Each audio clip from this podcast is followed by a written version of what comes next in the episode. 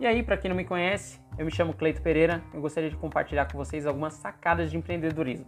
Durante algum tempo eu venho percebendo que os pequenos empresários não sabem trabalhar com a internet e a maioria deles compram experiências ruins de outros empresários que também não sabem trabalhar com a internet e tomam isso como verdade e deixam de ganhar dinheiro. Esses dias atrás, eu fui comprar remédio para minha esposa Diana e a farmácia ela fica do lado de uma sorveteria onde eu conheço a dona.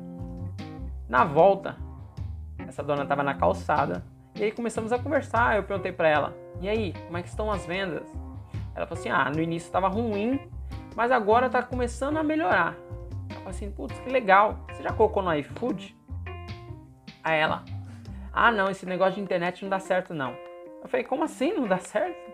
Ela falou assim: "Ah, tem um fornecedor meu que colocou a sorveteria dele no iFood e não estava vendo vantagem." Falei, como assim não tava vendo vantagem? Eu falei assim, ah, ela falou que as vendas dela sem o iFood era 17 reais por cada venda. E com o iFood ela só tinha 11 reais. Eu falei assim, mas essa conta tá errada. Ela, não, eu falei, essa conta tá errada. Né? Tem que ver como que é. Aí beleza. Aí eu pensei, essa dúvida deve ser de mais gente, então eu resolvi trazer aqui.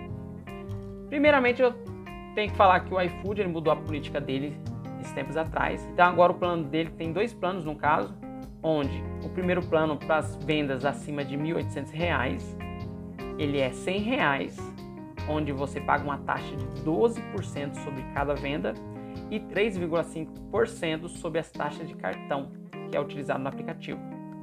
E aí você tem um plano com entregador, onde é 130 reais mensais e tem a taxa de 27% sobre cada venda e só. E detalhe também, você tem três meses sem pagar a mensalidade. Então vai vendo. Olha como a conta desse empresário está errada. Se sem o iFood, vamos arredondar para 100 vendas diárias. Sem o iFood, digamos lá, está bonitinho, ele não ele não tem um aplicativo, ele não tem nada, ele só faz as vendas dele organicamente. Né? Eu não sei se ele faz marketing, mas digamos organicamente. Então ele faz 100 vendas diárias a 17 reais. Então por semana ele tem um lucro de 10.200 e por mês ele tem um lucro de 40.800. Isso sem o iFood, sem nada. Então, esse empresário ele não está pensando em ganhar, ele está simplesmente pensando em perder. E isso é o que impede o crescimento dele. Por quê? Se ele já tem esse, essa lucratividade na empresa dele, o iFood é um complemento. Veja bem, com o iFood, na mesma proporção de vendas, digamos que ele dobre a venda dele. Em vez de vender 100 diárias, vai vender 200 diárias. Só que dessa vez, 100 dessas vendas são do iFood.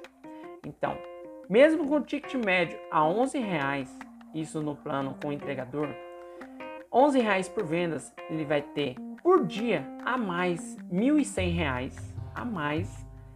Por semana ele vai ter 6.600 reais a mais. E por mês ele vai ter 26.400 reais a mais.